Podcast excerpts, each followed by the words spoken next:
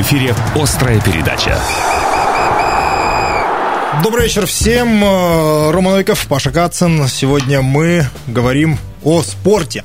Э, привет, Паш. Привет, Ром. Мы без Стаса, он покоряет северную столицу. Лично смотрит э, на чемпионство «Зенита», да, видимо, да, праз, празднует, наверное. Ну что, давай сразу тогда и начнем, наверное, с итогов РПЛ. Очередной сезон завершился, сезон э, разный, непростой, хотя дру- других в РПЛ у нас э, в стране, конечно, и не бывает, наверное. Да на самом-то деле, что разный-то? Три года подряд, в принципе, одно и то же. Хотя да. Верхушка. Ну вот в этом году кто удивил? Ну, наверное, Рубин, да, Леонид Слуцкий слепил команду за полтора сезона, которая вполне могла побороться за тройку, а может быть даже за Лигу чемпионов, но травма Хвичи, плюс, возможно, недостаточная глубина скамейки, они помешали казанцам уже сейчас ворваться в этот топ, но четвертое место – это супер результат для ну, и учитывая, что команды. Это же Еврокубки.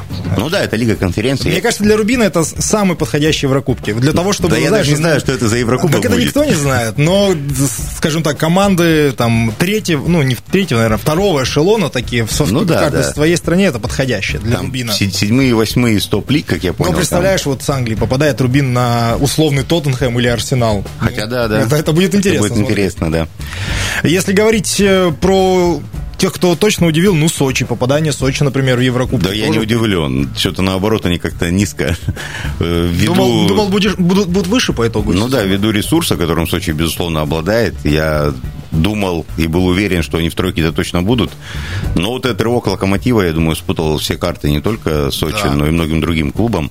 Ну, а в принципе, первая тройка Зенит, Спартак, Локомотив, я думаю, она вполне предсказуема, да? Конечно, тем более, что и Тедеско очень хорошо на вторую половину сезона команду подготовил, и э, Локомотив вот этот э, скачок. Интересно, хватит ли э, у Николича энергии, сил для того, чтобы сохранить вот этот локомотив на старт следующего сезона? Локомотиву тяжело будет. Э, та манера игры, которую он проповедовал, основанная на терпении, на ожидании ошибок, на их реализации, опять же, она Э, может давать результат, но я не думаю, что это может быть система, от которой стоит строить команду на длительный промежуток времени.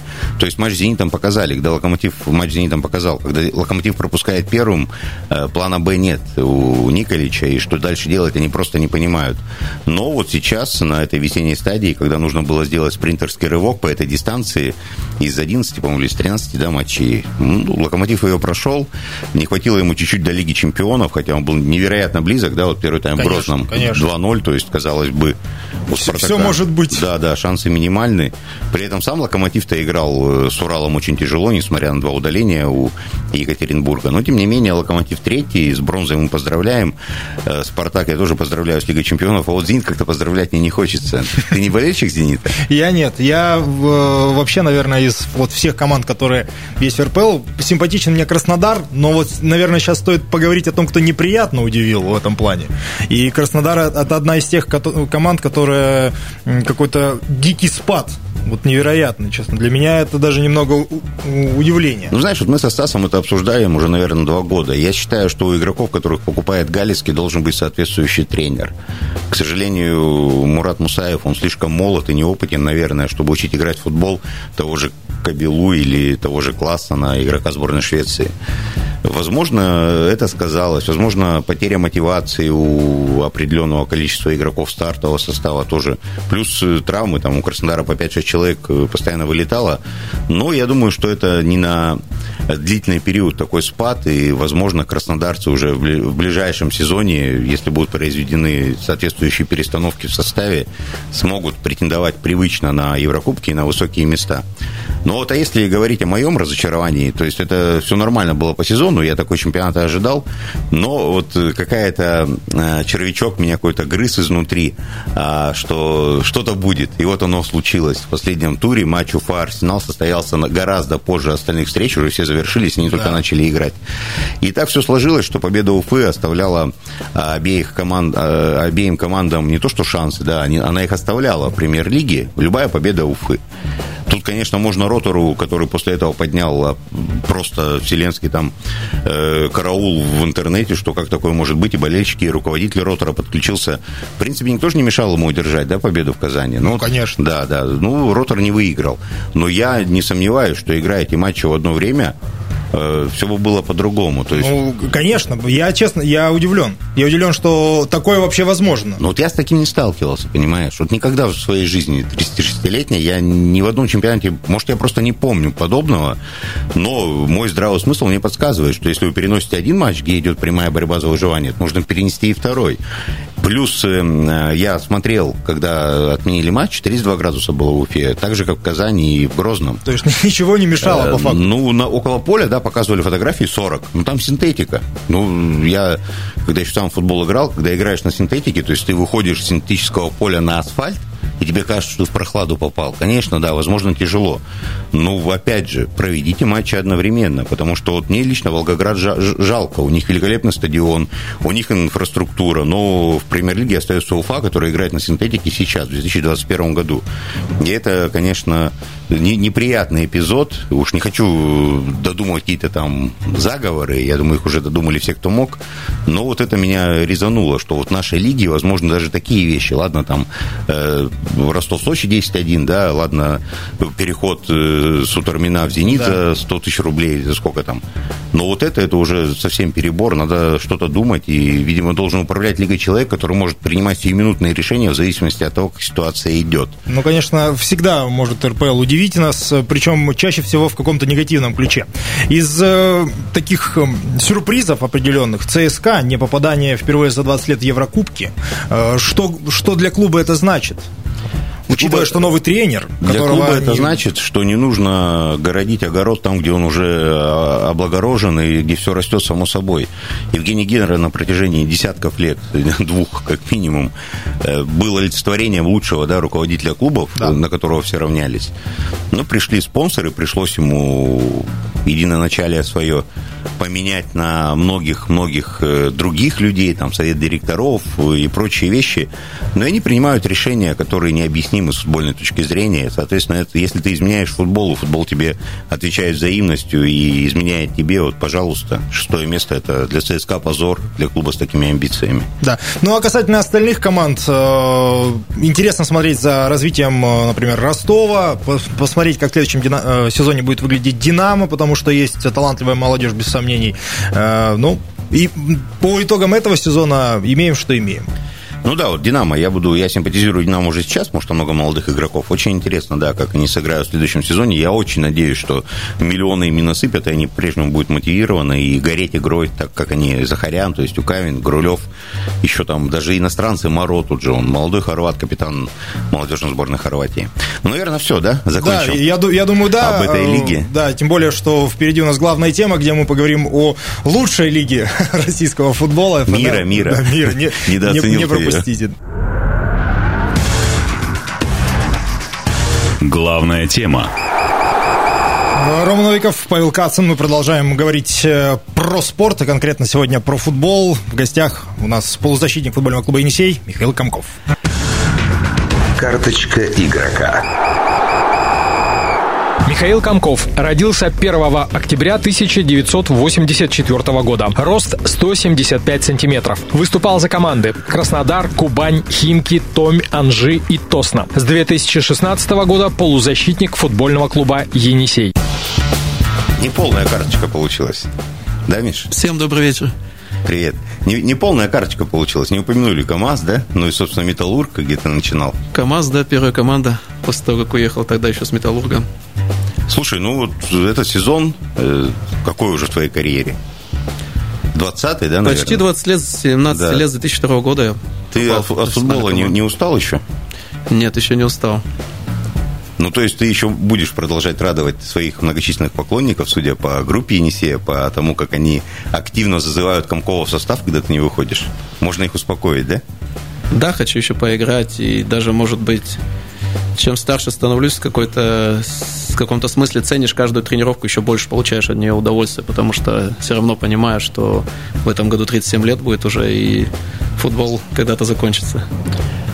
Десятое место, Миш, в этом сезоне. Ну, за- задача учредителей выполнена. Удовлетворение есть в команде у тебя лично.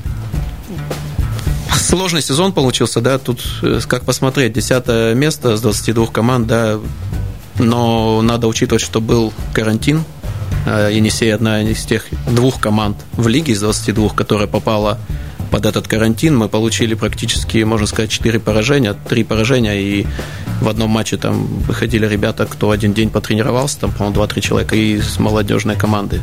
То есть тоже практически было на Э, очень сложно взять очки, поэтому практически 4 поражения получилось. Ну, то есть можно считать вот э, этот такой момент отчасти немного переломным для сезона?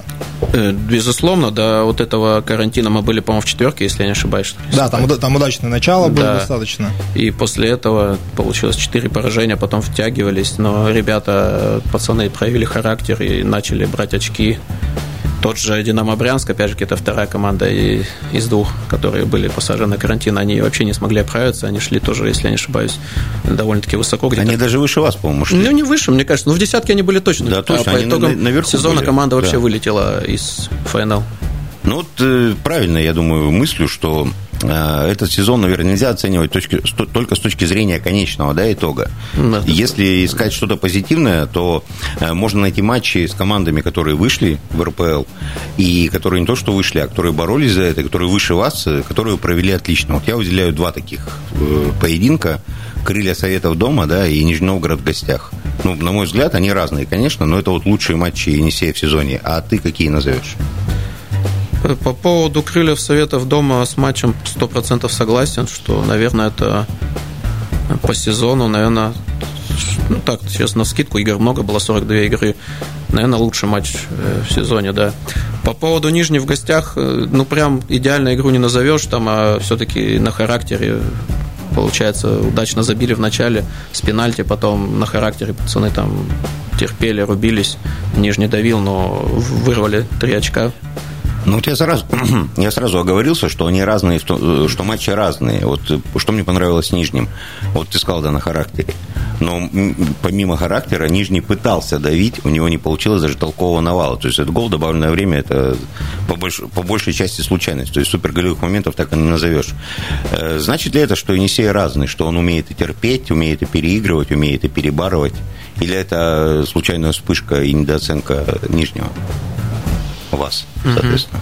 Ну, Енисей разный, да, и конечно, но тогда еще Тарханов был тренером, сейчас Алферов э, в целом ну, много схожего, но все равно немножко разные рисунки, по большому счету. Мне вообще показалось, что иногда Енисей в гостях играл э, лучше, чем дома. Есть какая-то, может быть, зависимость или э, от чего это складывается? Или это только так, мнение со стороны? Ну, я скажу, что это довольно-таки меткое э, замечание, потому что действительно так часто бывало, что когда команда какая-то приезжала, ну, по-разному бывало, конечно, но бывало так, что команда, допустим, как Волгар приехала в первом после паузы туре и обороняется всей командой, да, нам надо взламывать что-то там, обострять какие-то супер э, комбинации, где-то обыгрывать, не все получалось, да. А на выезде бывало, когда мы сами могли спокойно играть, э, не гнаться вперед, и команда раскрывалась. Может быть, иногда даже давалось легче нам результаты, как с тем же... Не то, что он легкий был, но получил победы, может быть, случались, как, допустим, с Нижним Новгородом, да. Вот это вот, ты сам вспомнил матч с Волгарем, да, вот неудачное начало весны. А как команда его пережила внутри? Э, были ли какие-то разговоры, там, может быть, какие-то внутренние конфликты, которые, о которых можно сказать? Понятно, что об определенных нельзя. Или это был спокойный момент, который надо пережить, что, в принципе, ничего страшного не произошло на тот момент для вас? Ну, что спокойно, наверное, нельзя, что трагедия, как бы все понимали, что надо выиграть и работать дальше, по-другому не получится, что ну, конечно, болезненно очень восприняла команда. Никто не ожидал такого результата, такого старта. Ну, понимали, что надо работать и исправляться самим. По-другому не получится. Ты в 25 матчах принял участие. А, ну, понятно, что не, не полные, так скажем, 25 игр, но тем не менее. Ты считаешь, что это нормально? Или мог бы больше сыграть? Ну, мог бы, конечно, больше, но плюс там несколько, сколько, четыре матча из-за карантина получается, и пару раз получал небольшое повреждение, в принципе, и мог бы больше сыграть, но не так мало для моего возраста. Я много матчей ваших комментировал и обращал внимание, в том числе и в репортажах, что выходя на замену, ты более опасен для соперника, чем выходя в старте. Почему так, на твой взгляд, получается? Или ты, или может быть у тебя другое мнение? Ну, не всегда так, но бывает и так. Может быть, все-таки уже постарше стал и Не скажу, что прям сил не хватает на весь матч, но может быть не так, все равно сил много, как когда было, был моложе. Но в целом на сборах играл и полностью матчи. Именно даже психологически выходить в старте даже проще, когда вместе со всеми начинаешь, грубо говоря, матч с нуля но не входить в игру. Твоими конкурентами на флангах, да, являются пацаны, которые младше тебя там на 14-15 лет. Ну, уже сам по себе, я думаю, подвиг, что ты попадаешь не то, что там в заявку, а в старте выходишь, а они бывают остаются на скамейке. Как у тебя с ними строится общение? Вот с Песиковым, с Галимовым? Паш, у тебя, как всегда, вот э, метко ты подмечаешь нюансы, прям не удивлен на тебя услышать такой вопрос. Тут как раз не то, что больная тема, а смысл получается, что чаще всего, многие болельщики даже не знают, в этом сезоне, даже не в этом, а в прошлом сезоне ввели правило, что на поле должен выходить один лимитчик обязательно. То есть это в этом году, по-моему, 21 или 22 года футболисту уже, да? Ну, там по году рождения да. определяется, а не по текущему 99-го, по-моему, или моложе. И, как ты правильно сказал, разница даже там с кем-то 17 лет, да, там, они меня должны и так быть лучше, а не потому, что они лимитчики, да? И в том числе из-за этого иногда тоже возникают моменты, по которым, ну, нет конкуренции. Они хорошие футболисты, все. Но я к тому говорю, что они и так должны у меня выиграть уже конкуренцию, да, потому что мне в этом году все-таки 37 лет.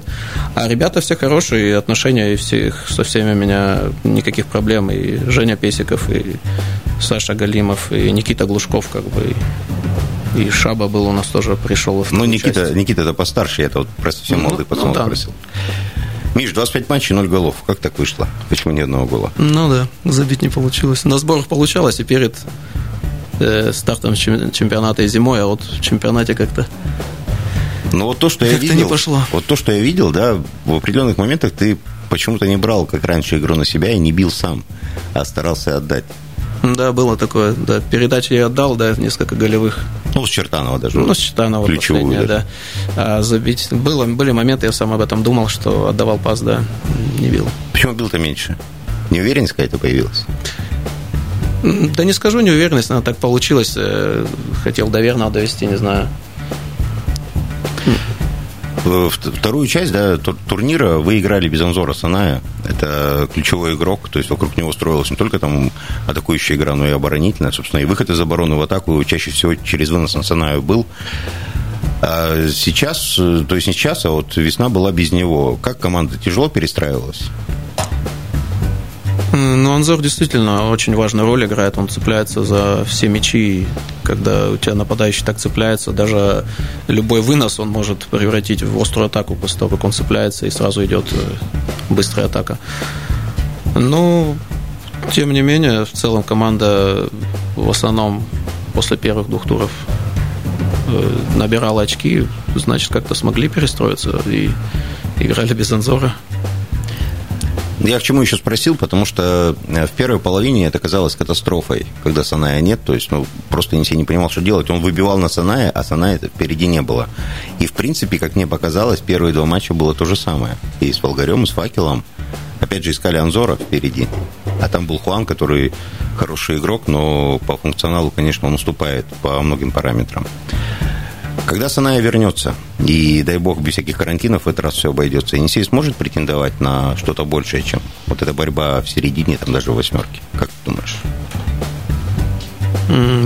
Я думаю, я думаю, сможет, да. Анзор, безусловно, вообще один из лучших нападающих э, в лиге.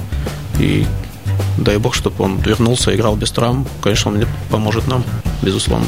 Ну что, я предлагаю про будущий сезон э, поговорить после небольшой паузы. Острая передача. Продолжаем говорить о футболе. Павел Кацин, э, Рома Новиков и наш гость Михаил Комков. Еще раз добрый вечер. Э, мы анонсировали разговор о будущем сезоне, тем более, что интересно, э, как наш э, гость проявит себя в следующем сезоне, в, в, в качестве кого. Э, подели, поделись, может быть, есть какая-то уже инсайдерская информация.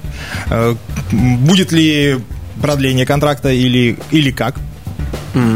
Из супер инсайдерской нету, пока продлил на полгода, ну, точнее, до конца года, на 7 месяцев оставшихся.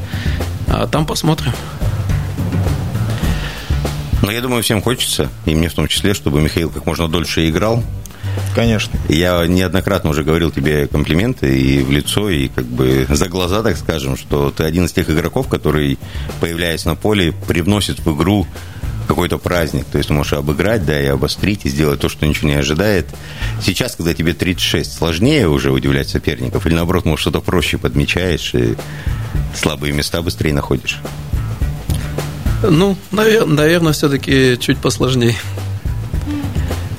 Потому что приходится постоянно следить и чтобы резкость поддерживать, какое-то основные качества мои все-таки эти были.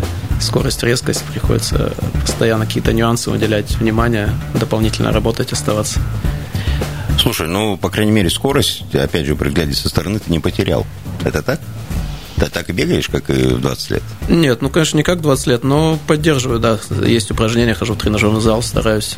Ну, а если попробовать э, немного сменить позицию, то есть э, отойти, например, э, чуть пониже, в центр поля, где чуть, чуть менее интенсивная игра. Не рассматривал такого? Да, рассматривал, да. Крайнего защитника вполне позиция подошла бы мне. Ну, тренера пока все равно видят меня на этой позиции, как бы стараются использовать, что нужнее, говорят, на этой позиции. Ты ну, в ФНЛ-то на позициях крайних защитников в основном как раз лимитчики и выходят, там еще сложнее будет. Нет, э, крайних полузащитников все-таки больше. Больше, У нас в команде три крайних полузащитника лимитчика.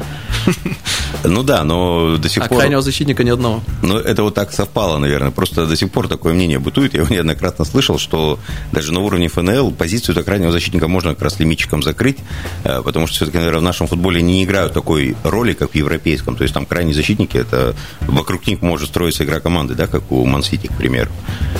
Но оборонительных навыков-то хватит тебе, если в защите играть? Ну, у Дмитрия Оленичева я в премьер-лиге выходил защитника, и в три защитника мы играли пять, ну, как пять, ну, можно ты как это, по всей бровке, да, так что не было никаких проблем, чтобы меня там кто-то Миша, ты столько периодов прошел с Енисеем, ну и с Металлургом, опять же, начинал же ты в нем. По Поиграл во всех, да, лигах, по-моему, и во второй, и да, в ФНЛ. Да. Все лиги прошел, начинал. Начинал в первой, но потом уже во второй, когда вылетела команда. Да. Вот. Э, сейчас э, как бы нет на повестке дня вот такого стопроцентного задания вернуться в элиту да, для команды. Но все-таки, вот с кем я общался, и с пацанов, и, опять же, с тренером, с руководством, витает в воздухе эта идея, что а зачем иначе играть-то в футбол, если не ставить э, максимальные задачи для себя. Как ты считаешь, вот Енисей способен на это? Пусть не официально на уровне учредителей, но по факту тренеров, игроков. Может ли наша команда бороться за четверку, ну и за возможное повышение? Как ты знаешь, Паш, мы, по-моему, с тобой на эту тему разговаривали. Когда я возвращался в Енисей в 2016 году, у меня была мечта вернуться и с родной командой выйти в премьер-лигу, да? До этого, до 2016 года, ты тоже прекрасно знаешь, даже такой задачи ни у кого не было, даже на языке не озвучивали никогда. Это смогли мы сделать. Кстати, сегодня ровно три года назад, в этот день, 17 мая, мы обыграли Анжи 3-0 и практически обеспечили себе выход в премьер-лигу. Так что поздравляю болельщиков. При, приятная дата. Да. Поэтому сейчас состав у нас хороший, сильные футболисты. Спасибо руководству края, они тоже в принципе, хорошее финансирование без задержек, все стараются для нас делать. Министерство спорта, Центральный спортивный комитет. В принципе, все по силам, только надо, чтобы все совпало во всех, на все, всех, как говорится, моментах. Ну вот, в этом году ФНЛ очень странная эта ситуация. То есть Оренбург весь сезон бился, занял второе место, и в итоге никуда он не пойдет, а пойдет Нижний Новгород. Э, тут, понимаешь, вот у меня двоякое какое-то мнение. Вроде бы и правильно, да, соответствует регламенту, соответствует правилам, но куда деть при этом игроков и тренеров, и болельщиков, которые весь сезон работали, и в итоге у них забрали мечту? Вот ты здесь какую сторону принимаешь в каком-то из лагерей? Что надо четко по регламенту или все-таки спортивный принцип на первом месте? Не знаю, я, у меня здесь, наверное, все-таки эмоции больше преобладают, потому что, ну, это, это катастрофа. Это просто недопустимо. Я не понимаю, как может бы не быть стыковых матчей. То есть в чем вообще смысл тогда? Что там две команды с премьер-лиги, которые должны еще попытаться остаться, уже остались. Также две команды с ФНЛ, которые могли бы шанс получить выйти, тоже. Ну и с Оренбургом Нижний все-таки проиграл конкуренцию объективно Оренбургу, и Почему они все-таки выходят в премьер-лигу напрямую, для меня непонятно.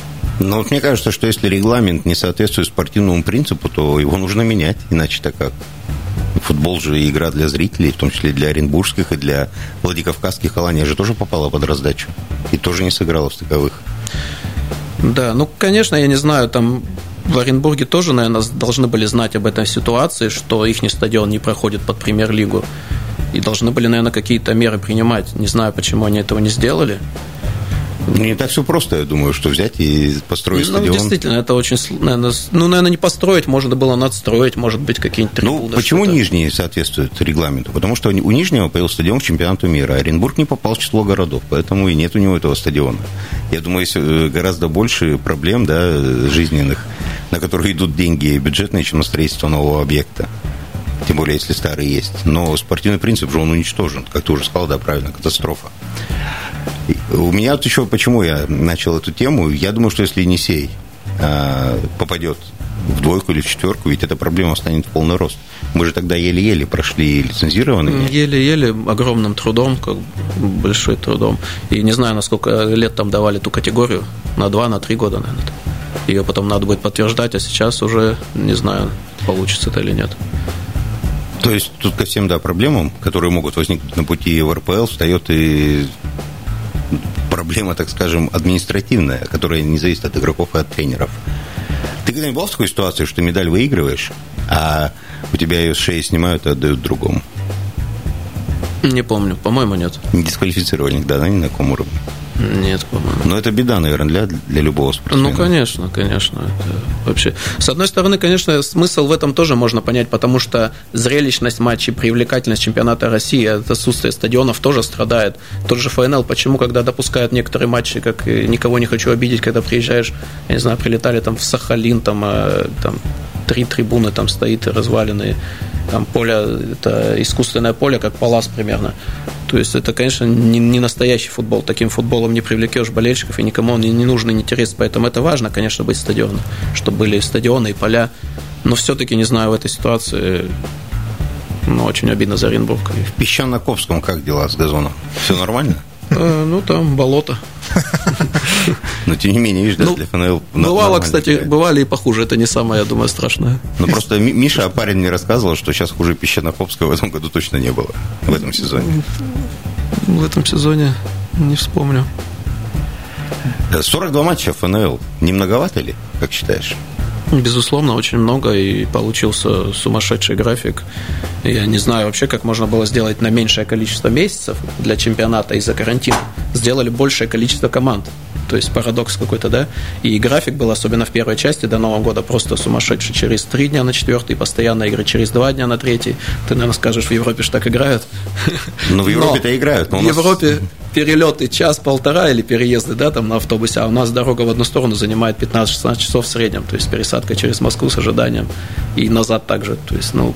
Я так как раз с тобой согласен, да, что чересчур много, и те же молодые пацаны, у них нет времени расти как футболистам, потому что им все равно нужен учебно-тренировочный процесс, чтобы их подковали в тактике еще больше, чтобы развивать определенные навыки. Игры-то это хорошо, но через игры многому не научишься, правильно же, особенно когда ты играешь постоянно не с кем-то там, кто тебя слабее, а бьешься в каждом каждом матче, и характер уходит на первый план.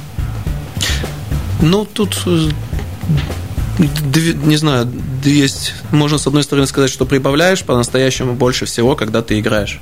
Но тренировочный процесс тоже необходим, где-то какие-то нюансы тактические, технические. Ну и научить тебя должны. А, учить, да, объяснять. Но все равно для футболиста самое главное, когда он играет, и в этом плане молодым футболистам повезло, что у них была игровая практика много. Больше всего прибавляешь, когда ты постоянно играешь. Про перелеты, да, ты сказал. Я так понимаю, в Енисей ты больше всего в Корее летал, да, наверное, чем за все остальное? Да, безусловно. Я даже скажу, те полгода такого не было графика перелетов и игр за всю Корею. В премьер-лиге-то вообще как бы никаких проблем. Там одна игра в неделю, там часто рейсы прямые до Москвы, там до Питера. Ну и вот, если это все резюмировать, то есть мы, да, поговорили, что и конкуренты поджимают, и лимит этот давит на тебя, и летать приходится невероятно много, не видишь там семью детей. Тем не менее, ты все равно хочешь играть в футбол. Продолжать. Единственное, что сложность это действительно сборы, переезды, перелеты, да, психологически от этого, конечно, немножко устаешь, а именно играть в футбол, да, хочется. Ну хорошо, вот полгода контракта, а потом будет красивая история, как, я не знаю, как Гвардиолы, Хави, когда ты, ты в клубе, а потом ты круто туда э, возвращаешься в роли тренера. Были, были такие идеи, может быть? Надеюсь, будет. не все, не все от меня зависит, но в планах есть, не знаю, тренером или, может быть, какой-то другой, но хочу остаться в футболе. Я думаю, это лучшее, э, лучшее резюме, которое можно услышать от э, Михаила. Разве нет? А что-то я, извини, задумался. Безусловно, такие люди, как э, Миша Комков, извини, что не Михаил назвал, но для болельщиков э, наш гость это Миша. Для тебя тоже Миша. Для меня, для меня тоже Миша, но это в личных беседах. Но это олицетворение. Ты, опять же, несколько комплиментов скажу, ты олицетворение сегодняшнего Енисея, и по многим параметрам, даже если упомянуть то, что ты пошел на снижение зарплаты, да, один, один из, единственный из ветеранов, и заработал этим весты, показав, что ты действительно любишь себя в команде и себя в футболе, а не, э, то есть футбол в себе, а не себя в футболе. Поэтому, Миш, ну, желаю тебе, наверное, успехов. И на любом поприще, которое бы ты ни выбрал, но надеюсь видеть тебя на футбольном поле и, наконец-то, гол твой лицезреть давно ты не баловал и болельщиков Енисея, я думаю, самого себя. Не на сборах, самое главное. Не на сборах, да, официально. Михаил Комков, большое спасибо. Желаем успехов и еще не один э, месяц, не один год радовать красноярских болельщиков. Спасибо вам. Всем хорошего вечера. До свидания. Острая передача. Традиционно в конце делаем небольшой анонс, что можно посмотреть, куда сходить относительно спортивных событий нашего региона. Но как-то в конце мая... Э, не густо. Очень сильно не густо, прям-таки. Только регби, наверное, можем Но, но зато финал чемпионата страны. А сначала бронзовый матч? Не, бронза будет сначала в этом, в, да, да, в Новокузнецке. А потом уже к нам приедет. Ну, 22 мая у нас Металлург и Краснояр Новокузнецке начнут серию за бронзовые медали, а 23 мая, воскресенье, на Э, стадионе Енисея СТМ. Э, первый финальный матч с Локомотивом Пенза. Э, Александр Юрьевич Перухин уже пригласил всех болельщиков, не только своей команды, но и Красного Яра, прийти и поддержать земляков. Но я присоединяюсь к этому, я думаю, ты тоже. Конечно. Мне кажется, вот в таких матчах не нужно смотреть на э, любовь конкретно к своему клубу, а просто порадоваться за земляков и пожелать удачи и верить, что победа точно будет в Красноярске. Ну, а кроме регби, профессиональный спорт нас ничем не, по, не побалует, поэтому за сим закончим, да? Да, но осталось э, ожидать просто того, что скоро Евро, вот, относительно скоро Евро, финалы и завершение сезонов в различных европейских футбольных лигах. Посмотреть по, по телевизору точно найдется. А относительно событий в Красноярске будем ждать и надеемся, что большой спорт очень скоро э, вернется, и мы будем э, обсуждать и разговаривать здесь в эфире радиостанции Красноярск главный. На этом все. Прощаемся. Павел Кацин, Рома Новиков. До встречи. Спасибо, до свидания.